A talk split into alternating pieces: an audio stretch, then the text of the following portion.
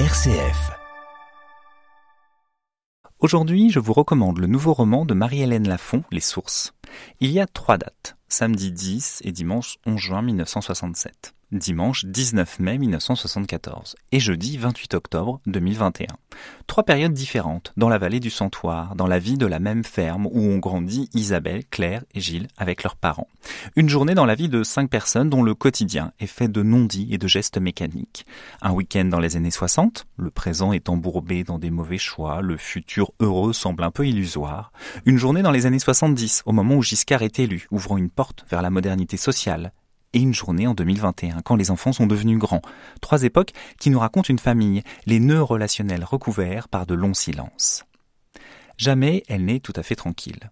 Sauf le matin, entre le moment où il se lève pour aller traire, à 5 heures, et celui où elle doit, vers 6h30 ou 7 heures ou plus tard, sortir du lit pour attaquer la journée. C'est une expression de sa mère qu'elle se répète pour se donner du courage. Attaquer la journée. Elle ne se levait pas après la bonne. C'était impossible que la patronne ne soit levée après la bonne, même si Annie ou Nicole savaient ce qu'il y avait à faire pour la soupe du matin, que les hommes mangent vers 7h30, et pour le petit déjeuner des enfants. La table de la cuisine est longue, les trois hommes à un bout, les trois enfants à l'autre, et elles, les deux femmes, qui vont et viennent des uns aux autres. Elle a toujours connu ça, c'est la vie des femmes, mais chez eux personne ne parle, sauf lui, et le vacher, le nouveau, Gérard, qui lui répond. Les sources est le titre aux sonorités fluides du nouveau roman de Marie-Hélène Lafont. L'écriture au cordeau de l'écrivaine dessine une situation cadenassée dans cette ferme. Chacun a son rôle, et le maître est l'homme. Dans un silence de cathédrale, tout est ordonné selon sa volonté.